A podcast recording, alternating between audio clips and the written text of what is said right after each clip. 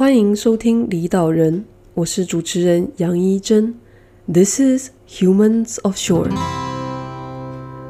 离岛人节目是个访问离开岛屿的人们，分享他们经验的平台，谈谈他们离开岛屿的原因与过程，了解离岛人每一个决定背后的心路历程、经验分享以及近况更新。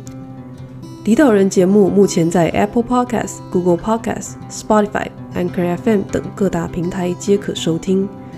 如果你喜欢离岛人节目，欢迎在订阅之后到 Apple Podcast 给我们五颗星星，让更多人有机会接触离岛人节目。大家好，欢迎收听今天的离岛人。对日本有兴趣的朋友，应该会知道有一个机构叫做公益财团法人日本交流协会，他们也是最近。改名的，然后嗯，因为就是嗯嗯，就是中华民国和日本是没有邦交的，所以呃，他虽然说是叫交流协会，但他其实就是处理的业务，呃，是就比如说台日民间交流啊，然后或者是官方授权办理的一些领领事业务，基本上就是大使馆，只是名字叫不一样而已。那很久以前，就是其实呃，台中华民国到日本还是要办观光签证的时候，其实是还蛮。挤的，但是现在的话，主要都是集中在四月到十月，因为是要大家要申请打工旅行的签证。然后，所以就我自己其实当年也有申请过打工旅行的签证，但是我那个时候并不知道，其实交流协会还有奖学金可以申请。那今天邀请到 Rebecca，然后 Rebecca 就是成功申请了呃交流协会的奖学金，然后现在在日本东京一桥大学攻读经营管理。那今希望今天能够请 Rebecca 来和大家分享当初就是申请交流协会奖学金的一些过程和条件，然后顺便介绍一下一桥大学，然后就是其实就我自己个人对东京的呃日本的学校的理解，我只知道东大或早稻田或庆应这样，但是其实一桥大学是呃日本近代。重要启蒙思想家福泽谕吉就是那个日本万元钞上面那一位，呃，然后 去就是创某种程度上创立的日本最古老的社会科学科呃学系大学这样。那所以今天就欢迎 Rebecca 来跟我们聊一下就是日本相关的事情。请 Rebecca 先简单就是自我介绍一下嘛，就是你的经历啊这样子。好，呃，离岛人的听众大家好，我是 Rebecca。那我在台科大应用外语系毕业之后，曾经在正大念过半年研究所。那我是一边念研究所，一边准备交流协会奖学金。然后后来考上之后，我就正大休学，然后来日本留学了。那现在是在东京的一桥大学攻读经营管理。那我希望可以透过离岛人这个访谈，让更多人知道。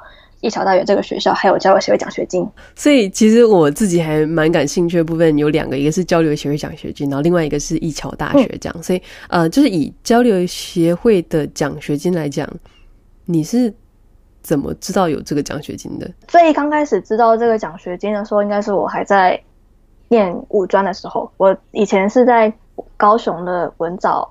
外语大学念五专的，那时候是念英文系，然后呃，在文藻的学生都要复修另外一种语言，然后那时候我就选了日文，然后后来日文学了几年之后，老师就推荐我说有这个奖学金，那如果有这个奖学金的话，就可以到日本留学，很多老师都是都是透过这个奖学金去留学的。哦，所以就是这个奖学金它是呃有分。种类吗？还他还是他是就全 cover 你去日本念书的所有费用，还是他就是单纯只包学费的部分？哦，他这个奖学金，它统称叫做交流协会奖学金。不过它底下其实有很多分支，有的是交换留学的时候支付的，那可能就是半年或者是一年，然后每个月有多少生活费。然后有些是嗯大学部的，大学部的学生。就是四年制的那种大学部的学生，那种那种也有。然后我拿的是研究所的硕士或博士类的这样子，所以所以大概可能粗分为三种吧。粗分为三种是刚刚说硕士的、硕士的跟大学部的跟交换留学的三种。它的内容就是每个月会有十四万又几千块日币的生活费。那十四万多几千块是依照你呃所在的地区不同。有些人可能住在比较偏远的地方，那他可能就会多拿一点，因为交通费可能比较高，或者是生活费比较高。然后除了生活费以外，还有在日本的学费，以及开学的时候有注册费。然后最后是日本台湾的来回机票一张，这样子。然后呃，日本国立大学学费一年大概是五十三万日币左右。那当然，很多像早稻田的那种私立大学应该会更贵，有些学校大概一年要差不多一百万日币或以上。不过，交流协会奖学金是主要那个支付日本的国立大学的学费，那所以如果不够的话，你可能就要自己支付这样子。啊，还有开学的时候注册费是三十万日币，所以全部加起来应该是还蛮大一笔费用的。他这个奖学金有年龄限制吗？呃，有有有，三十五岁以内的话就可以申请。呃，在台湾啊，哎，你也可以申请。可以吗？你说回去台湾，然后在交流学会办这个呃，申请这个奖学金这样？对啊，可以可以，三十五岁以内的都可以。然后嗯、呃，比如说只要是有台湾国籍，然后你主要居住地是台湾的话，都可以申请，还蛮吸引人的吗？还蛮吸引人的、啊。但是这个也这个交这个奖学金的条件是说，你要已经申请上这边的学校吗？还是哦呃不一定，因为。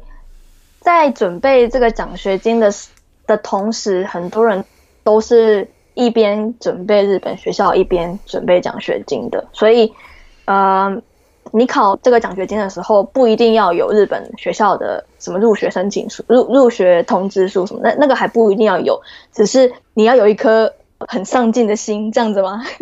因为交流协会他当然不可能规定每一个人都一定要日本学校录取才能来考，有些人。付后面学费才来考奖学金的嘛，所以万一这没考上怎么办？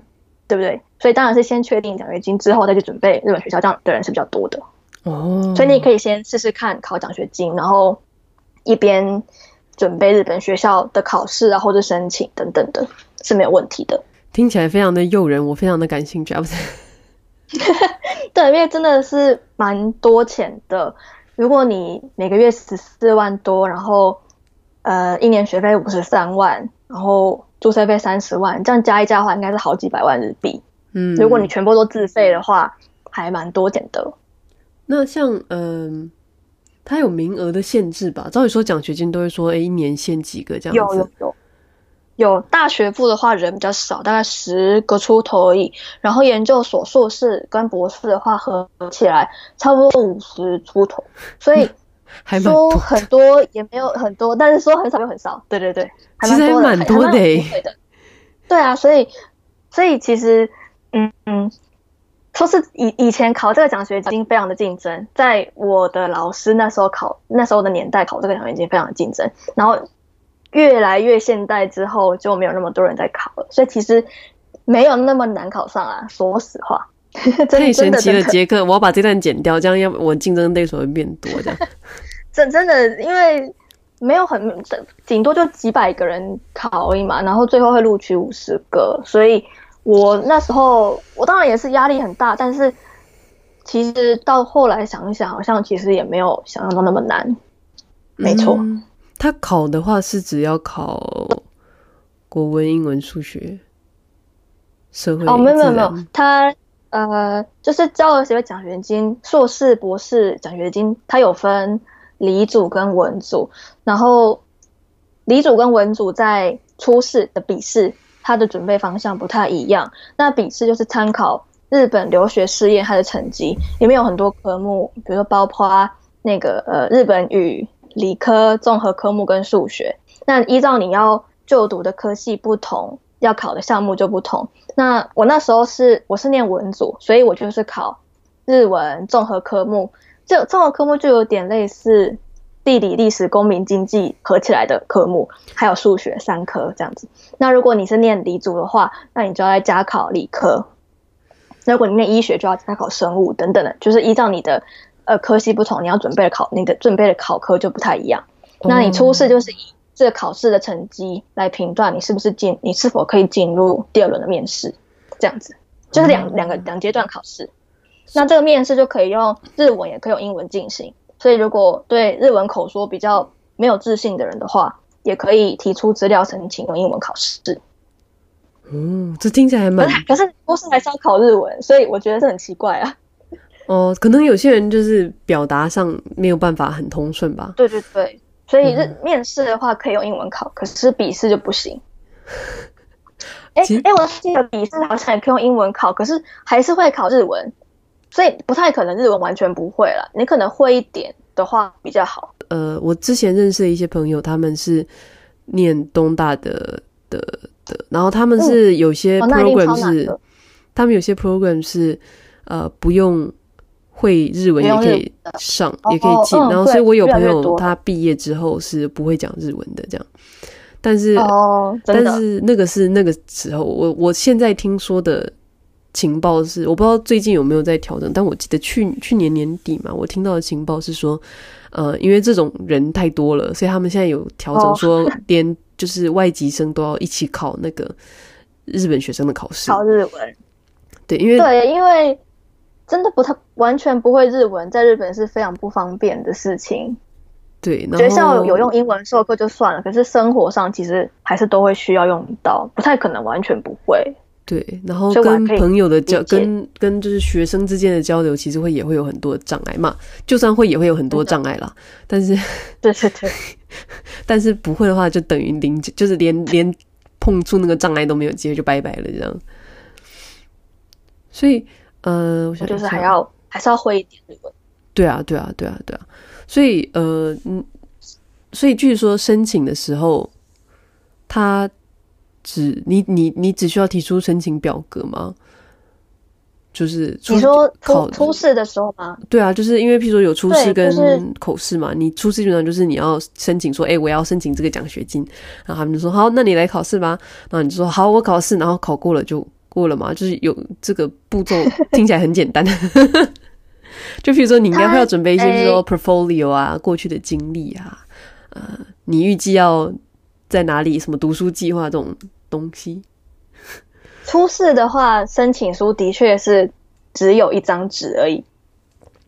哦，当然还我我我那时候我我已经忘记了还有教什么，不过真的没有太复杂，就是一张纸，然后上面要写你日本留学考那时候去考试的号码是什么，然后他就去查你的成绩，然后成然后评断你的成绩是否足以进到下一个面试这样子，然后等到进你有机你有能力进到面试，他才会叫你交那些你刚刚说的资料，所以初试的话是很容很容易的，只要只要寄一份报名表过去就可以了。嗯，所以像你自己进到初就是初试之后，然后就进到后面的面试。面试的时候什么长什么状况啊？就是可以哦，嗯，对，那就是他那我刚刚说他日初试是日本留学考嘛，那交流协会他会审查你的成绩，那审查完之后他就会叫你交一堆有的没的资料，那这些资料中就包含一些基本资料啊，还有。大学毕业证书，因为他要求一定要是大学毕业才可以。那还有体检，看你有没有够健康。那最重要的是要交研究计划书。那这个研究计划书，它就要求日文四千到六千字，也可以用英文写，如果有别的字数要求。然后它就包含研究题目、研究意义、研究方法等等，有的没的这样子，差就是 A 四四页到六页左右。那这个研究计划书就是你复制你复试的面试那个时候主要的主题，就是那个主考官他会以你提交的计划书为中心来提问，所以不同题目的人面试的主考官就不太一样，这样子。那复试结束之后，大概会等一两个月左右，他才会跟你讲结果。那等到收到奖学金结果之后，你再提交那个日本学校的什么入学通知书等等就可以了。这就等到就是等等于。得到奖学金了，这样。嗯，所以譬如说，假设我今年去考，然后可是我今年没有考上学校，嗯、明年还可以沿用吗？没办法，就是只要他得到奖学金的要求，就是要提出日本学校的入学通知书，所以你必须两个同时进行。哦，我的意思是说，假设说我今年去考了，然后第二、嗯、第二阶段也过了。嗯，然后但是不好意思，就是对学校没上。那这样的话，我可以说，哎，那我明年再拿钱这样子，就是保留那个资格。这样，所以明年还要再考一次。没办法保留资格。对，所以日本学校的入学通知书是很重要的。OK。可是通常像我们念硕士跟其他人念博士的话，很多台湾学生或是外国学生不会马上就进到硕士的课程里面。通常我们会花一年念研究生。哦、那这个研究生是有点类似英国的那种 pre-master 的的课程，然后是要花一年的时间去念。这个在这一年中，你可以选学校的课，然后你可以有指导老师，你可以就花这一年的时间，比如说习惯日本的生活，习惯学校的生活，准备你的入学考试这样子。那这个研究生的入学资格也可以，也可以当做奖学金的资格这样子。哦，对，所以其实你只要有研究生的入学资格的话，奖学金就没事了。那你只要确保你来日本之后一定会考上的话，你就可以沿用你那个奖学金的资格。不然如果你没有考上的话，就一年就回家了。说哎、欸，我去了一下早稻田 我去早稻田玩了一年这样。对啊，所以所以那时候很多我们都是以研究生的身份来，然后在这边一年之中考试，然后提交真正的入学申请书，然后再继续研。继续拿奖学金，很多人都是这样子。嗯，了解。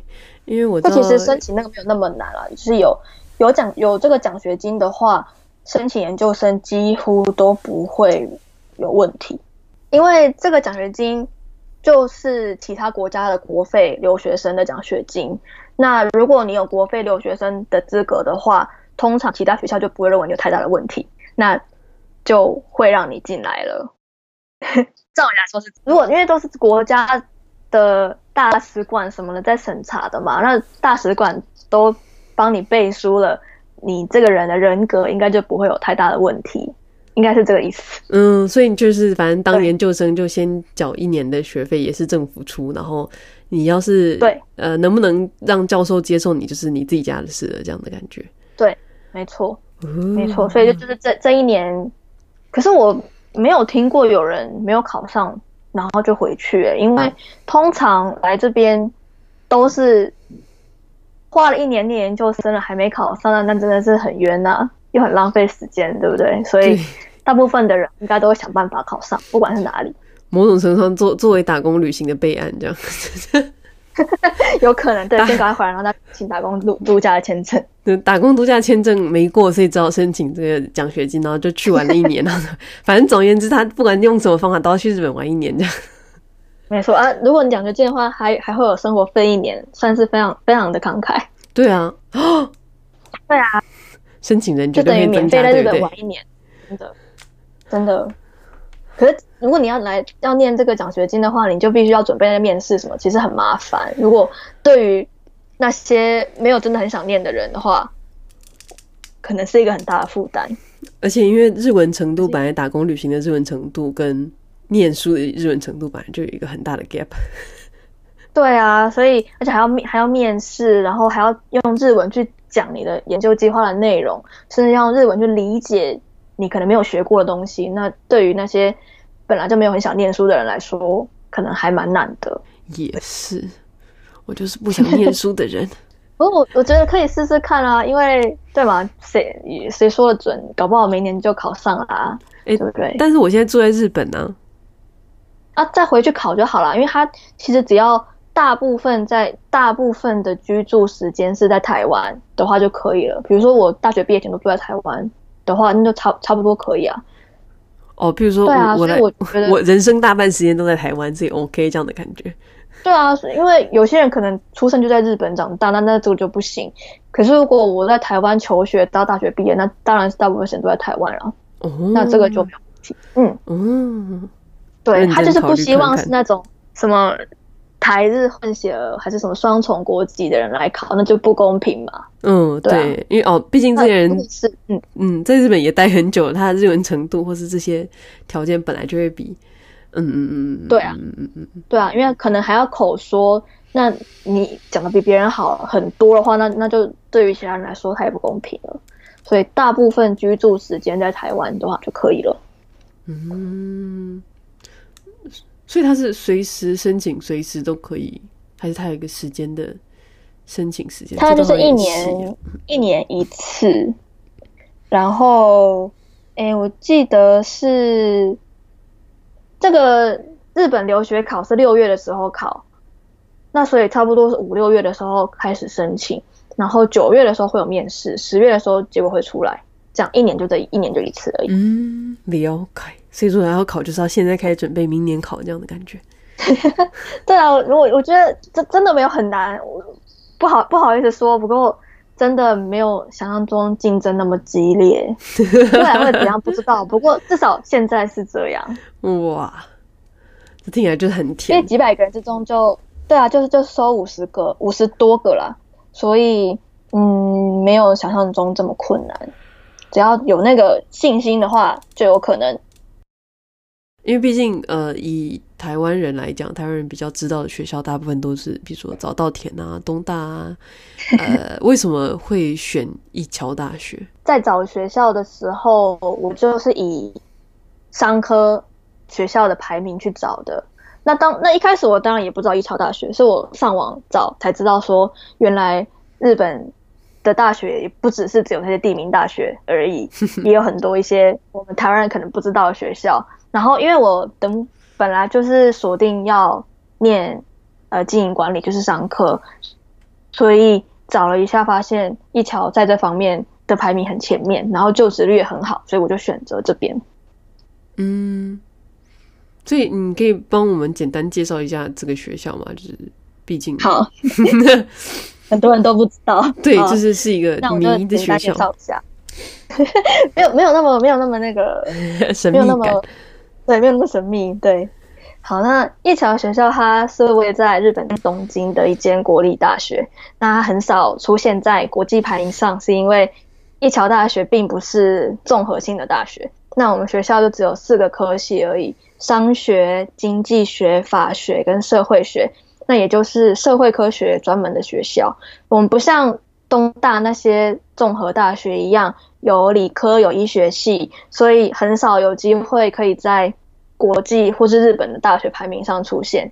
那一桥大学它是日本最古老的社会科学系的大学，那它前身是一八七五年的时候有。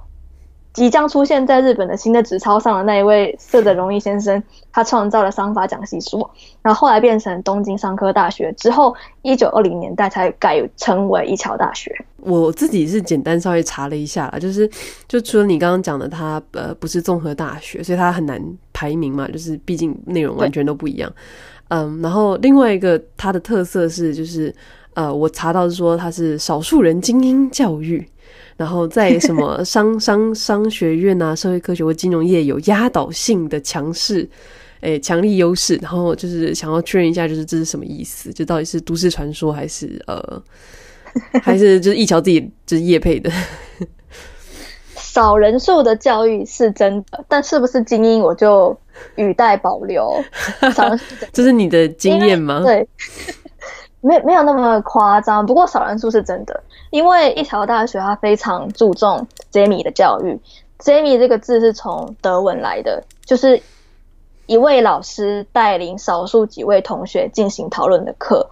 那一个 Jamie 通常是只有十个人以下，十个十个学生以下加一个老师。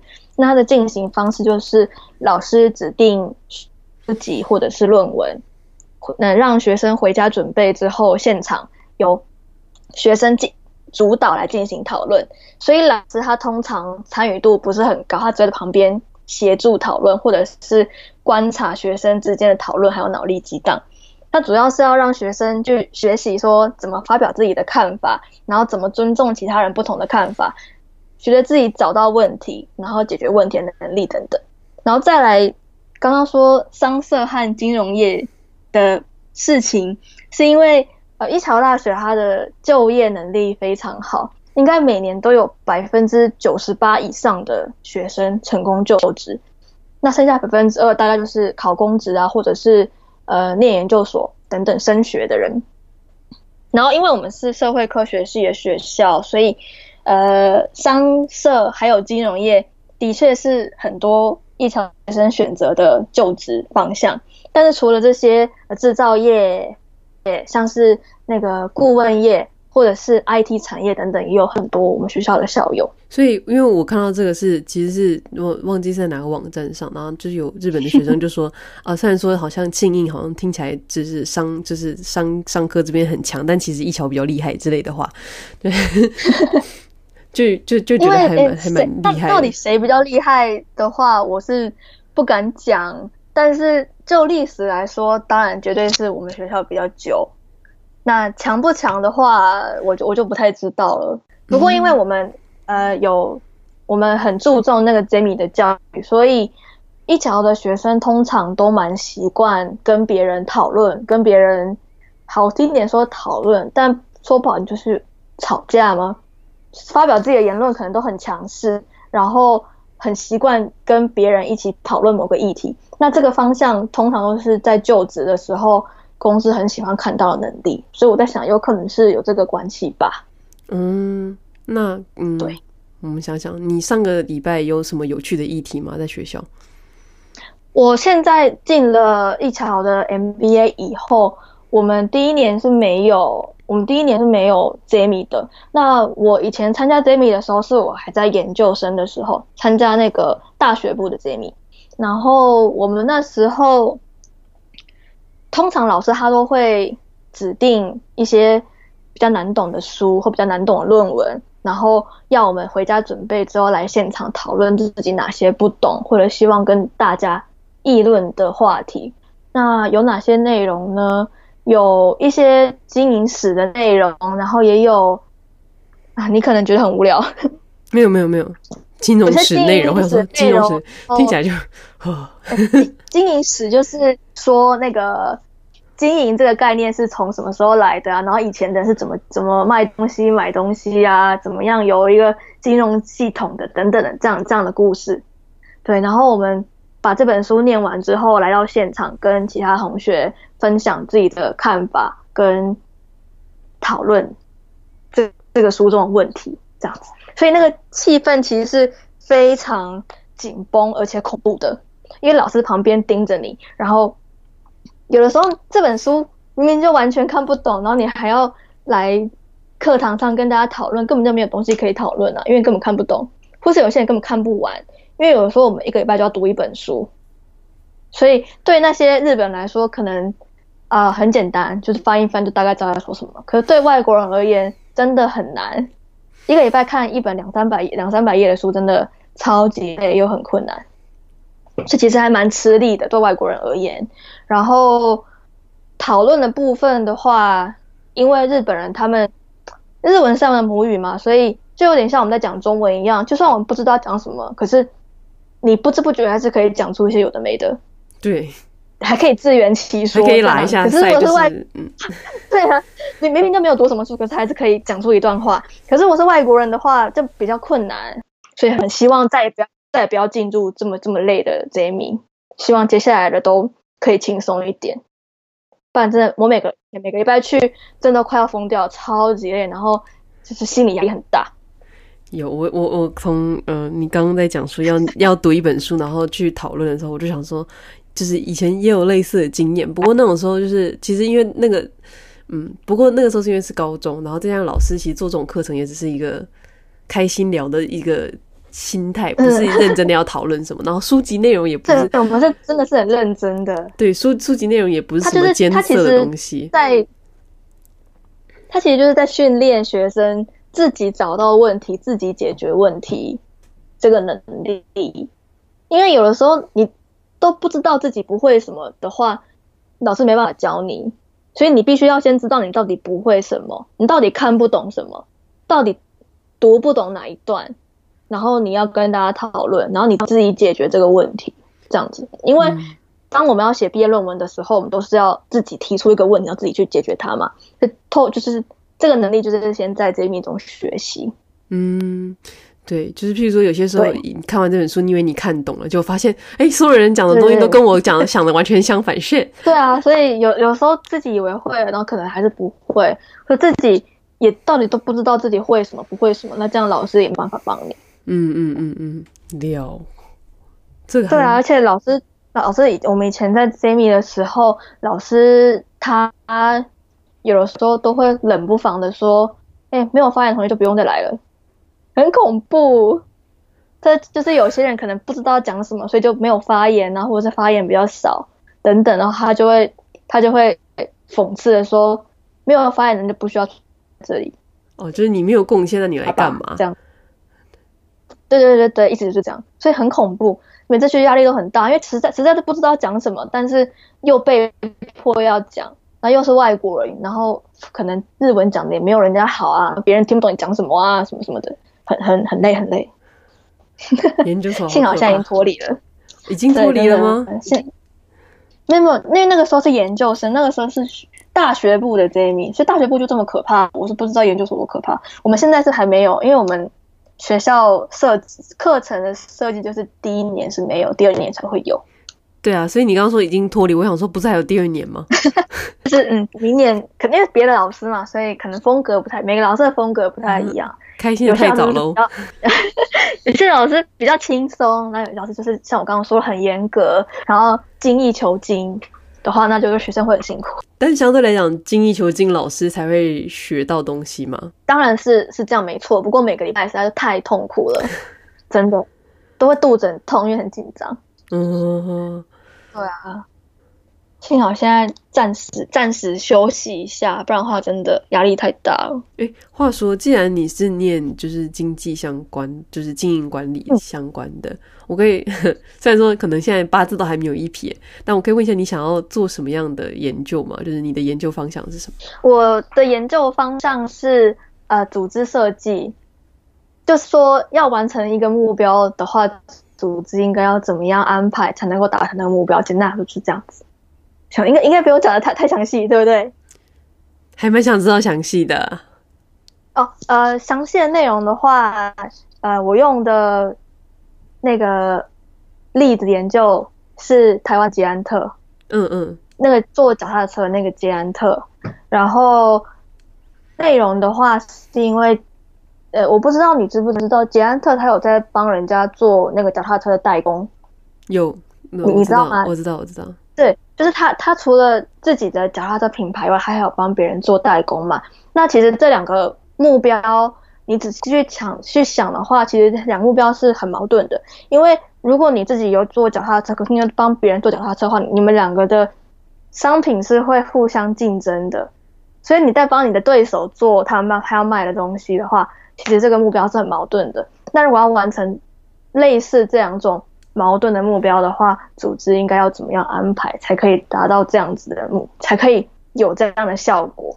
那我是研究这个过程，简单来说是这样。哎、欸，我从来没有想到这件事情。我知道他们有在做代工，也有在做自己的品牌，但是我倒是没有想到这两件事情是。仔细去想的话，会发现说这两个目标算是有抵触的，就像是。有一天，红海开始在做红海手机的话，那那 iPhone 跟红海手机不就互相竞争了吗？对，就有点类似这样子的感觉。对，但是像是三星啊，其实三星，呃，嗯，其实三星有在帮苹果做一些处理器面板什么的啊。对啊，对啊，对啊。所以那个时候我选呃例子，选那个事例研究的时候，我当然知道还有很多其他相似的例子，不过。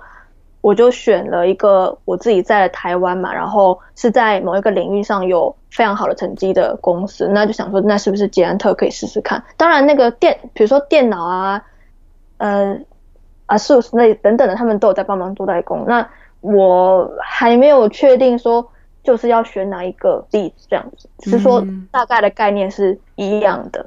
聊聊聊聊，但是嗯，我觉得捷安特是个不错的选择，它是。个成功的例子没错，就是说选 ASUS 或 Acer，其实我觉得有点三角形，就是尴尬，就嗯，对有有成不成功吗？还还可以，还就是还活着啦。但是就是你讲他是成功，就我会觉得嗯，还、嗯、我还我也还没有很深入了解，所以嗯，大概是这样。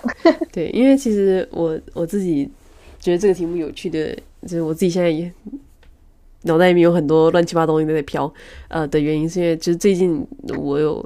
朋友在就是新创嘛，然后我有稍微就是帮他们一点忙，然后所以我就就大概了解一下，就是新创里面组织长什么样子。因为在日本吗？对对对，但是因为像像我自己是建筑背景，那呃建筑背景基本上呃我们没有什么太多的经营管理的一个就学校不会教我们任何经营管理的事情，就至少我没有吸收到任何，嗯、可能是我睡着了，嗯，然后呃，所以 所以就是就是建筑师事务所很单纯，就是小事务所啊，大的就另外，但是小事务所很单纯，就是就是跑业务，就是 sales，全部都是老板一个人在做，基本上。就是客户，那这样不是很辛苦？他很忙哎、欸，对对。然后，然后如果没有呃，然后会有可能会有一个事务，就是人事这样，就是总务这样，啊、呃，去处理一些招募啊，或者一些公司的一些，就是你知道各种文书处理的事情。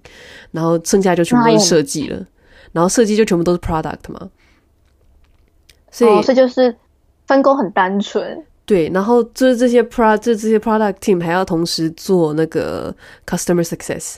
就是跟客户去、oh. 啊这样，所以其实很很单纯。然后老板就是基本上就是做业务，然后再做 marketing。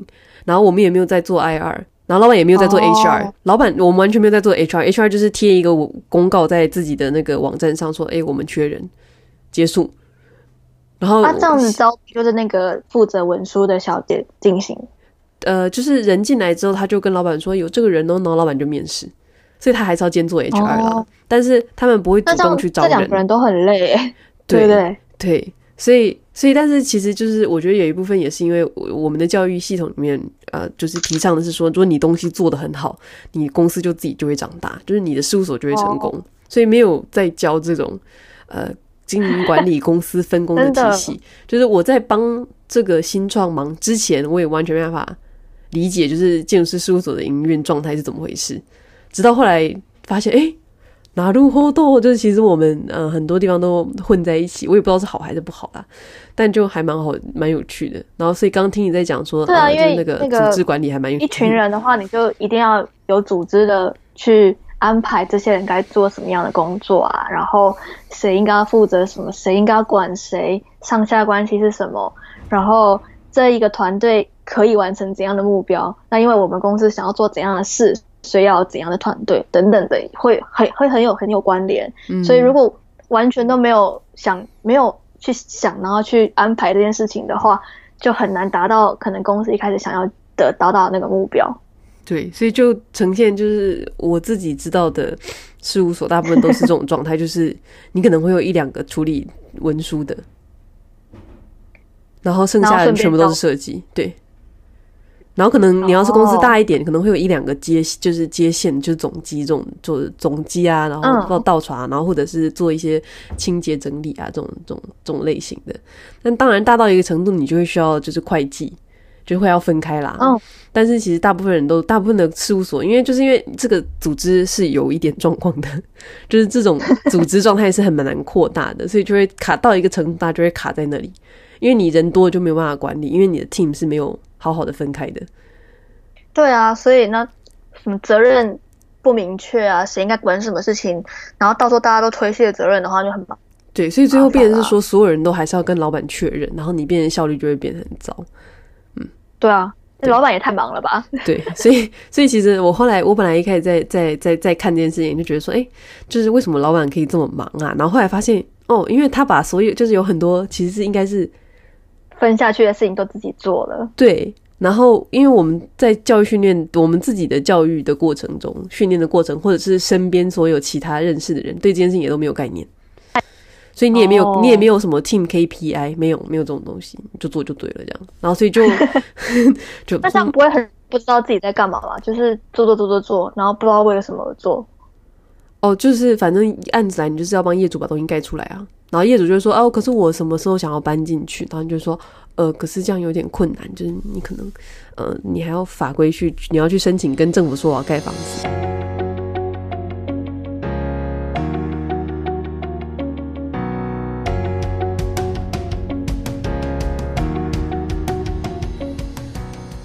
如果各位对谈话内容有任何感触或问题，欢迎在离岛人的 Facebook 粉丝专页下面留言。告诉我们你的想法，给受访者最直接的支持与回馈。除此之外，二零二零年一月九日星期四晚上，离岛人将会在台北车站举办名片交换取暖会。若听众朋友在投票日之前有意愿共襄盛举的话，欢迎至 Facebook 粉丝专业的活动页面报名参加。时间是二零二零年一月九日星期四晚上，离岛人名片交换取暖会在。那我就是这边有一个经营学中的一个概念，叫做不好的货币会驱逐好的货币。这个俚语你有听过吗？有，就是良良呃劣币。对对对，劣币会驱逐良币。那这个在经营学中意思就是说，日常的工作会压迫你的时间，然后让你没有时间去想一些比较不日常的事情。比如说每天都要签名，每天都要盖章，每天都要执行一些很重复性很高的事情的话，你每天都在做那些事情之后，你就没有时间去想，就这间公司未来要怎么办啊？比如说我们这间建筑公司本来是应该要呃提供怎样。给客户提供怎样的环境而而努力，可是现在却不是这样。那我们应该要怎么样改进，才办法做到那个样子？就没有时间去想那些事情了。所以就变成说，老板如果都一直去做那些重复性很高的事情，然后他就没有办法去思考说公司应该未来要怎么样。然后，那如果没有去想的话，是不是公司五年之后就不知道干嘛了？对不对？因为没有没有未来的目标。没有，他就是就是他们的未来目标就是要一直拉客人进来，一直找新的案源。对啊，那就是对啊，可是这样总要有一个很大的愿景吧？比如说提供谁谁谁一个更优良的居住环境，然后可能更具体化的目标。那为了达成这个目标的话。底下的员工应该要怎么做？我们应该要做怎样的案子？然后怎么样塑造我们公司的形象？什么什么的，等等这些事情他都要去想啊。可是他如果没有时间想这些事情的话，就等于这些公司就是不会成长嘛，因为跟以前都一样啊，不会有很新的变化。可能其他公司比较厉害，就马上把你们踢掉了，也有可能。所以。一个领导人去想这些事情的时间很重要，所以才说为什么要把这些重复性很高的事情应该要丢给下属去做才是对的，因为他才是做决定最重要的那个人啊。对，对啊。不过如果是以也谁都没办法保证说未来的十年内是不是这个模式可以一直持续下去。对啊，对啊。所以到那个时候，他们就要你共体时艰。更厉害的公司哦，好累哦。对。对，所以所以我自己觉得，就是这个研究还蛮有蛮自己现我自己现在觉得啦，还蛮感兴趣的。那就好，希望不是听起来没有太无聊的话，你就还勉强可以继续继续。可能也是我现在听起来太无聊，真的连都没办法回应他们，因为实在是太不知道要干嘛了。不过因为我很多人都这样，不过因为我是因为非商科啦，所以搞不好我也不知道。因为我是悲伤歌，所以我才觉得说很有趣，觉得啊未知的世界，在其他人耳里也还可以这样子。希望对，所以不然我就惨了。所以呃，像像你，我们刚刚其实前面有提到还蛮长一个部分是在讲说，就是奖学金的时候嘛。然后呃，但是譬如说像申请奖学金的时候，你其实就一张纸就好了。然后后来可能会要准备一些资料什么的。那这些资料它呃，就是呃，申请。学校的资料跟申请奖学金的资料是重复率还蛮高的吗？还是他们完全是不同的东西，要另外再准备？诶、欸，像是那个研究计划书等等那些是重复的。不过日本的学校申请的时候会，诶、诶、其实其实也重复性蛮高，不外乎就是你的大学毕业证书、大学的时候的成绩单，然后。男生的话，可能要提交那个兵役的证明书，然后有些学校会要提交什么，好像没有什么太大的差异，也通常都是报名表，然后成绩单、毕业证明书等等的而已。所以基本上你不会花太多时间去去准备那个日本学校的东西。那最麻烦的事情是联络日本的教授这件事情。因为很多教授他是不看不认识的人寄来的信，他没有这个习惯，所以你就算寄一百封给他，他不会看就是不会看。那但万一你很想要跟这个学跟这个教授的话，你势必要得到他的回信，他才会确认说你能不能够进他的 Zeimi 嘛。所以这段等的时间就会很辛苦。我那个时候在找教授的时候，上单啊。没有他的教授，所以我就一天寄三个教授，同一封同同一个研究计划书寄三个教授，然后看谁会回我，都没回我，再再寄三个，再寄三个这样子。因为那时候考那个教学奖学金的时候，如果你有那个跟教授信件往来的证明的话，会对你的面试帮助很大。哦，就是你不是讲开心的，你是真的已经。对对对对对，对啊，或者比如说有老师在 email 上面说，哦，你可以进我研究室啊，欢迎你来，这种证明的话，你会在那个面试中很有面子。可是如果没有的话，就好像没有人保证你能够去的样子。那这样那些主考官他大概也无法相信你有能力去嘛？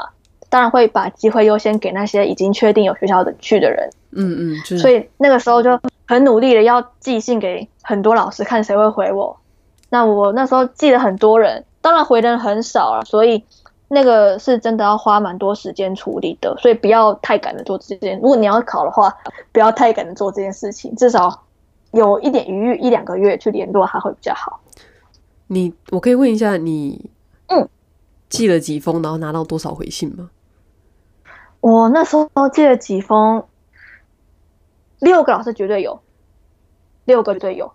然后回信，有些人回信说他不要，所以对，有些人回信说不要。然后有些人还还要跟我网络面试，然后那那个是有拿到那个拿到那个 email 说可以收。还有我我当研究生的这个真正的指导老师是没有收到他回信的，就像我刚刚说，他就是那种不收不认识的人寄来信的那种人，所以他没有收过我的信，我也没有收过他的回信。然后、欸、那这有什么联络上？我都收两个吧，因为没有联络上，没有联络上，因为一桥是一个很神奇的学校，是因为一桥学校讲话的声音比老师大。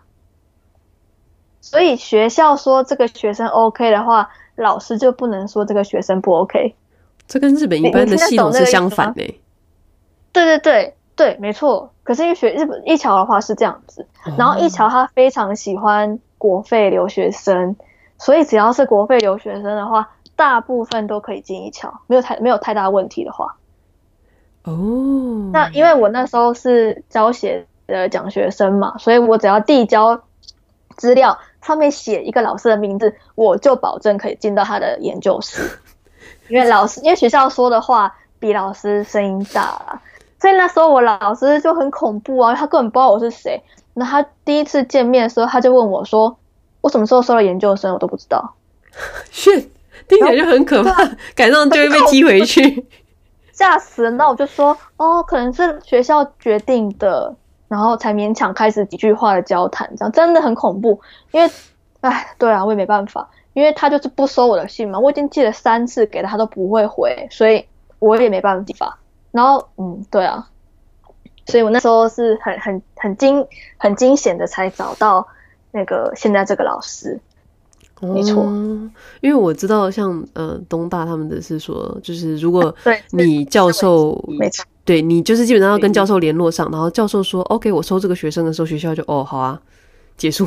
对，case closed。一般来说是这样，但这边的话，这一间至少这一间学校不是。嗯，嗯当然也有人成功的跟老师联系上，然后然后老师也知道这个学生的状况之下收这个学生的也有，但有些人是就跟我一样，完全找不到这个老师，只是因缘机会填了他的名字。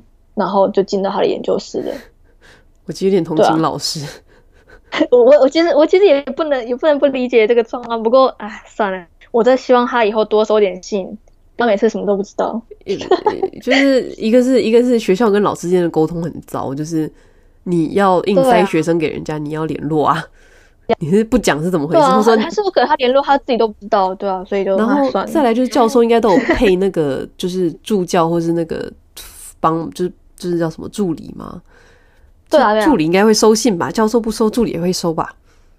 怎么回事啊？那时候其实其实我也不知道到底在干嘛。不过总之学校都已经说可以了，那我也只好进去。对啊，讲的好像有点勉强一样。因为那时候我找老师的时候，这这也是一个很很很恐怖的故事。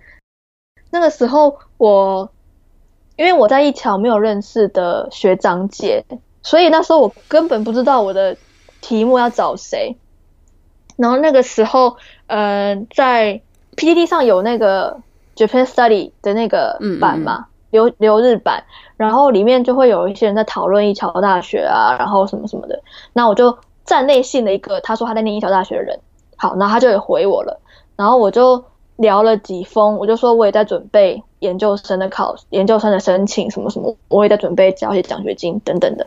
然后我就问他说，那我这个题目的话，我要找哪一个教授比较好？他就说你就叉叉叉啊，然后我就写那个人的名字，后来就进入他的研究室，就是这样。我觉得你的教授如果想要去 PPT 上面把那个人砍了，也是我完全没有要拦他的意思。有可能，有可能。然后后来，后来我我发现说以结果论来说，我是选对了啦，因为他是一个非常非常严格的老师，所以在这一年我就很短时间内学了很多东西。那结果来说是好的啊。嗯，没错。但我这个老师应该很不爽。他反正他不知道我怎么找到他的啦。是这样没错，就是这样。对啊，所以因为因为我我我一开始我都没有读过跟上课有关的东西，所以我就是啥都不会。然后进到他的研究室之后，他才开始慢慢教我，然后短时间内让我读很多书啊，很多论文啊，然后这样才有才有办法考上的。所以。真的是选对老师了，但他真的很恐怖啦，所以哦，吓死我了。所以像你现在在在一桥也待了一年有了吧？对，一年半了。去年啊，对，因为还有研究生嘛。对嗯，那像你自己觉得啊，就是日本的学生跟台湾学生，呃，大家对于就是可能研究所跟大学部也是有差啦，但是你自己觉得，嗯，学生们之间的嗯氛围吗？有什么不一样的地方吗？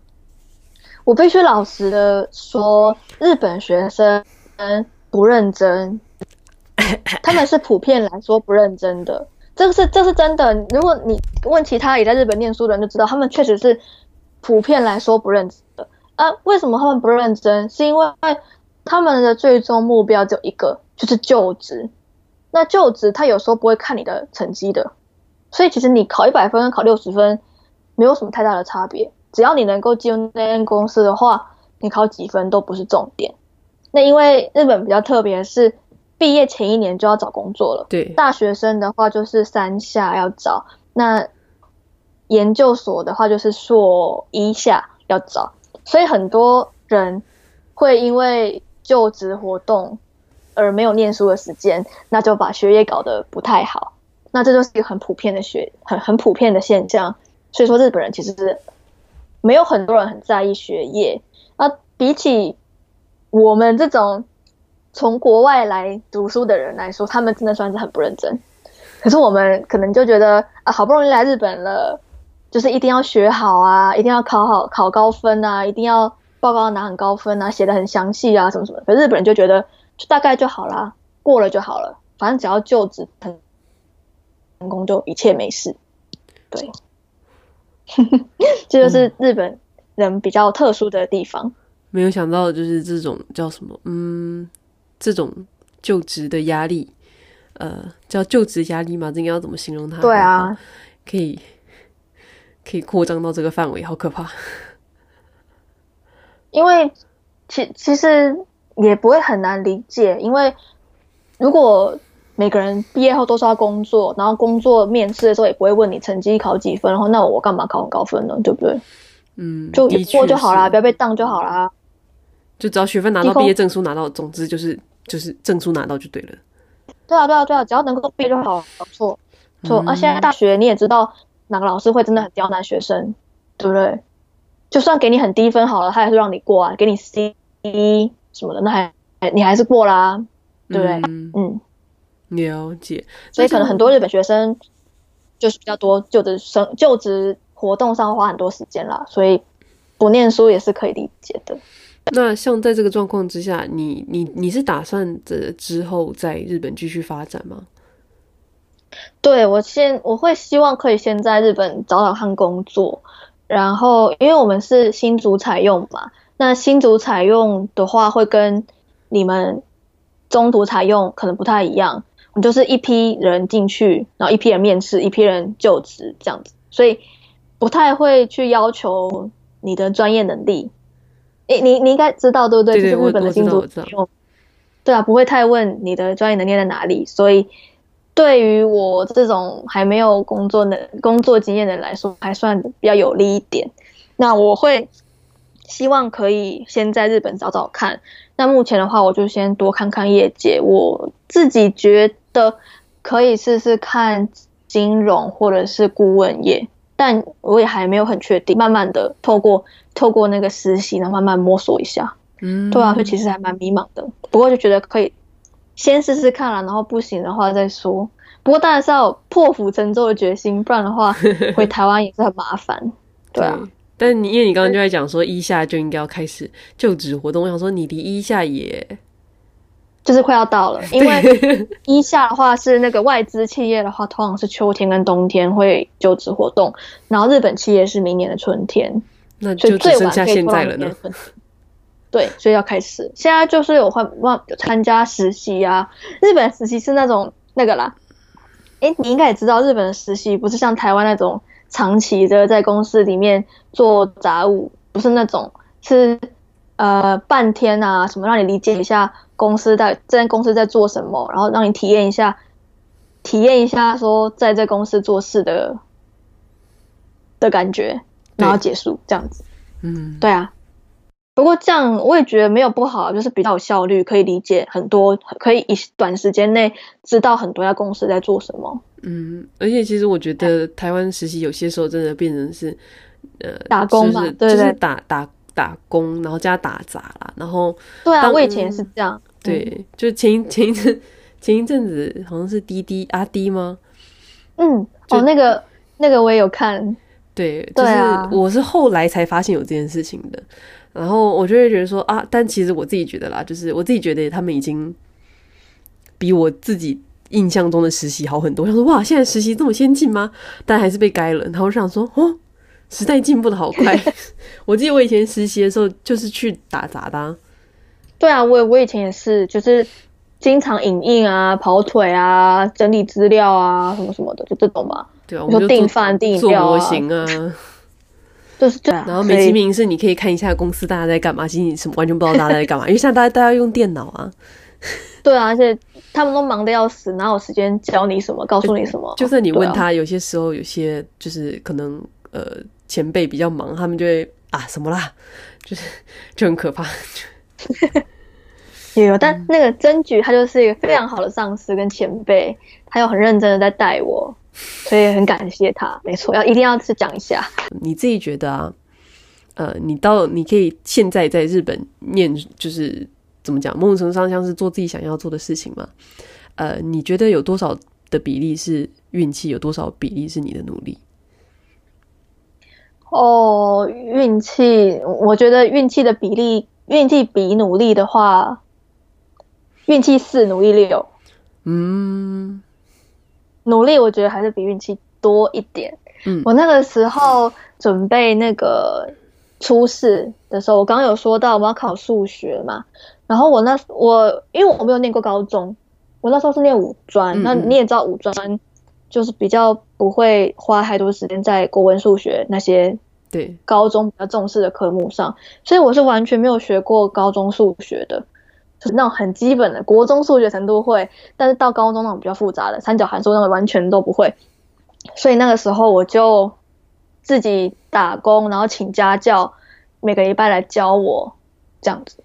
很辛苦那个时候，因为我真的数学底子非常差，真的完全不会算什么排列组合，然后一些图形的那种题目完全不会，所以我就请家教嘛，一题一题这样教，所以那时候很辛苦，然后还要就是明明就算了很多题目，可是还是不会，因为我数学的天分实在是很差，就你应该可以理解，一个不会的事情，不管不管怎么努力，就还是不会。我我完全可以理解你，是因为我的高中数学也很烂，所以 我我每每年暑假都是去补上课的。对啊，日文什么的可能对我来很简单啊，然后综合科目那就是就我刚刚说历史、地理什么就背一背就好了，那个我也很拿手。就是数学真的完全是我的罩门。那那个时候就花了很多很多的时间在念数学这门科目上，就因为我怕这个科目的成绩拉到我的那个初试的成绩，害我没办法进复试的话，我就麻烦了。所以呢，很努力的在准备数学这一科。然后同时，我一开始在我自我介绍的时候，我有讲到说我其实在台湾念过半年的研究所，在政大。然后我是中间插了一段时间去考台湾的研究所的，就是同时准备了 日本交流学奖学金跟台湾正大的考试，就那时候重叠在一起的，真的快要往生了，超级累。对啊，光一个我就觉得很累了。努力真的还是比运气多一点，但当然运气还是有了，不然的话也不可能那么顺利通过通过复试，然后又。来到日本之后，又遇到一个对的老师，然后又顺利考过日本的考试，然后现在在这里，所以我觉得，嗯，运气多少还是有，但是我也没有，也不是说哦，完全很轻松就来到这边，所以还是会还是会需要一点点努力啦。嗯，那你就是未来就是目前是打算在日本就业嘛？但是你在 final 就在在在后面，你会有打算要回呃岛上发展吗？会，因为我家里只有我一个小孩，oh. 然后我的，嗯，我的家人都在高雄，所以如果我不回去的话，好想要呛一下。啊？怎怎为为什么？嗯，就没有人照顾家人啊？没有，但都发大财了，没关系啦。对，等可能那时候已经发大财了，不过至少现在还还没嘛，所以、嗯、对。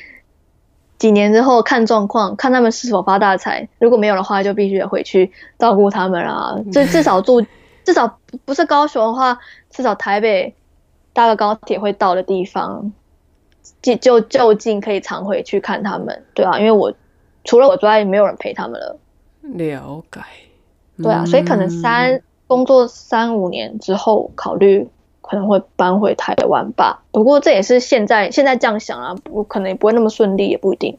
对，这东西面试的时候不可以讲。好，我就说一辈子都在日本了，我死要埋在日本。跟公司讲这话绝对不会被录取的。好，那那我就死都会待在日本的，绝对不会回去。我已经受够台湾了，这样子。对，我都叫我爸妈来了，我要拿永住权，对，把他们接来这边。对吧？就这样讲了。好，雇雇佣合格，那那那个叫 内定给你，马上发。这样。定。那真的很累。对，嗯，也是啦。不过其实我觉得今天真的是还蛮多。嗯嗯嗯嗯。有吗？有吗？是内容很烂？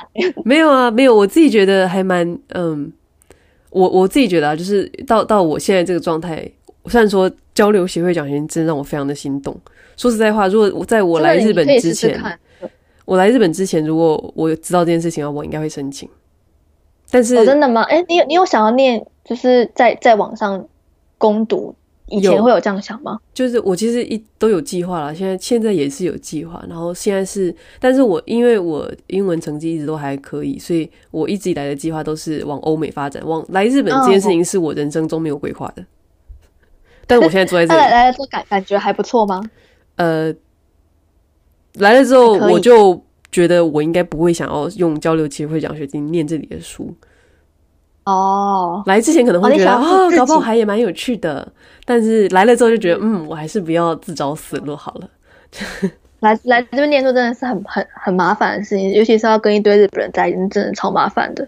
对，所以所以就是光是工一般的工，其实我我也不知道工作跟念书哪个比较烦啦。但是就是光是工作，我都觉得我已经有点小受够了。呃，叫我让我再去念书，我会觉得更痛苦。就是如果要念书的话，我也不是没有。别的选择，为什么我要选择让自己很痛苦呢？这样的感觉，所以我才会说，如果我美的话会更好。对，所以我才会说，如果我在来之前知道这件事情，我就会申请。所以，嗯，当然也是希望就是听众朋友不要因为我讲这种话，然后就觉得日本很可怕。呃，有些人还是 觉得，有些人真的觉得日本很适合他们，就是可能只是我的个性比较不喜欢被控制，所以就、哦、就觉得那这样在日本公司工作不就很辛苦？如果不喜欢被控制的话。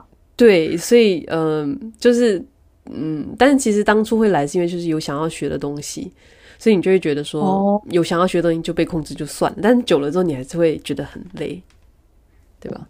当然，因为不是你本意，所以所以所以如果就是连去念书，就是连付钱念书都要这么的被控制的话，那就觉得呃，的感觉。那当然是不要。对啊，对啊，对啊，对啊。所以，当然我自己觉得啊，这个奖学金真的还蛮值得，就是申请的。这说真的，如果我再年轻个五岁，靠，对啊，这就是等于完全免费来这边念书。嗯，就是研究所学历哎，很多钱。日本的学历很、嗯、很好用哎，说实在话，会吗？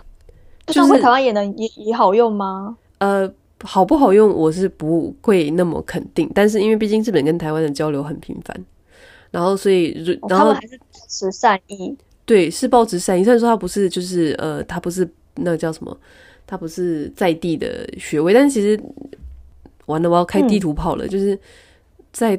台湾念研究所有蛮多的问题的啦，我自己是不觉得我会选择那条路，所以如果要以国外的研究所来讨论的话，就是像这种可以免费拿到学位的一个状态，而且其实教学品质还不错，就只是看你努不努力的问题而已的话，其实这个奖学金超棒，嗯啊，真的，而且有奖学金的话，想要去什么东大也都也也也会容易一点点啊，因为有。有那个国费的背书嘛？对，所以我我我们那我们这里也有那个去东大的人，所以应该不是说哦超难超难这样子吧？嗯，对，所以所以我 是觉得还蛮还蛮值得去申请的啊。如果想要念研究所，但是觉得没有自己没钱的人，还蛮适合走。日本对啊，而且又喜欢日本的话，那真的超爱这里，真的。对，但就是就是日文啦。你可能因为毕竟台湾的基础教育的 呃主要的第二外语都是英文，英文，所以可能会比较辛苦一点。嗯、但是，哎、欸，可以免费念研究所，你光想这个就值了，好不好？在讲什么？真的。再加上其实，而且免免费在这边三年，对啊，再加上你就是本来你大家的英文能力可能就没有说可以直接去出国。那你就念个日文，还可以免费，哎、欸，几百万呢？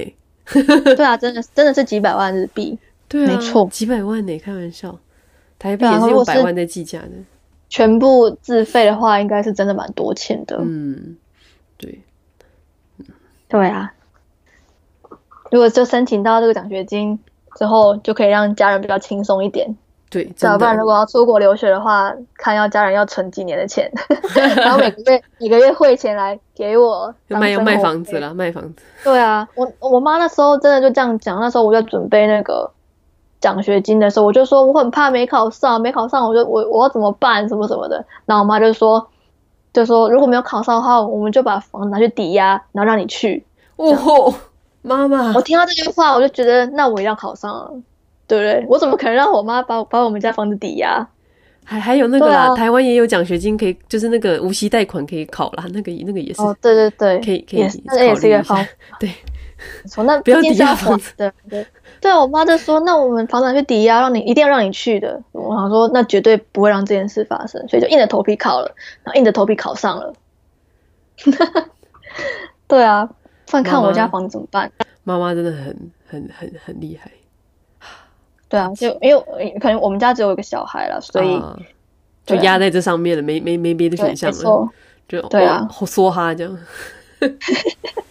对，幸好没有让这件事发生，不然我就惨了。那我压力多大？我在这边的每天省吃俭用，一直想到我们家的房子。我现在把窗户吃掉了。对啊，每天生活费一百日币什么的，对不对？你应该可以去参加那个什么综艺节目的挑战。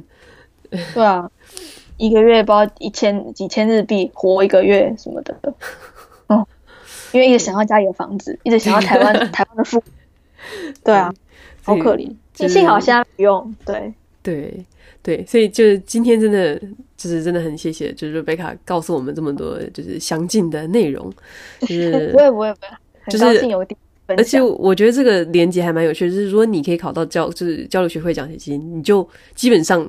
一桥就可以上，所以就算 这样讲很对不起一桥，但是就是一个一个一个一个 safe net，就是一个呃安全的一个选项了，就是你可以申请很多学校，然后最后再申请一个艺桥，然后就是反正你一定可以，基本上应该是进得去的这样，基本上是没有问题的。对，所以就算你拿到奖学金，你所有其他想要去的学校都被 re 都被 rejected，你还是可以进艺桥。对，至至少如果你你是想要念社会科学类的话。是可以来这边的。对，所以所以这这个，如果要有人要念念什么医学院的话，可能没有办法。对，但我意思说，他还是可以至少就是你知道，呃，可能先来念个研究生，然后呃发现啊，我其实跟日本不太跳，不太对痛，然后就算了，或者是他在这一年时间去准备其他事情，对都可以啦。但是就至少他可以来了再说嘛，就总之就先来了再说。但是还是对啊，我理科跟那个医科还是不要去念文大文科的大学比较好，差太远，真的，因为这差太多了，你会浪费时间。对，这个连结若我早五年知道啊，不对，我应该还是不会念商科，讲什么？但是因为你念建筑设计方面，可能就还是没办法。对对，所以所以这是我觉得是一个很好的选项啊，就是给。呃，就是有困难的朋友们参考参考这样，所以今天真的很谢谢，就是 Rebecca 给我们这么多的资讯，非常实。不会不会不会，高兴可以分享给大家知道。对，所以今天就谢谢 Rebecca，Yes。好，谢谢，感谢各位收听《离岛人》，离岛人节目，东京时间每周日早上九点更新。如果你喜欢这个节目，记得订阅离岛人频道来获得最新的节目内容。如果听完离岛人们的故事，让你有任何收获或想法，也欢迎在离岛人脸书上留言或分享给想要离岛的朋友们。同时，如果你有故事愿意和离岛人分享，朋友想要出卖，欢迎私讯离岛人或直接填写官网上的问卷，让离岛人知道。我们下周见。我是主持人杨一真，This is Humans of Shore。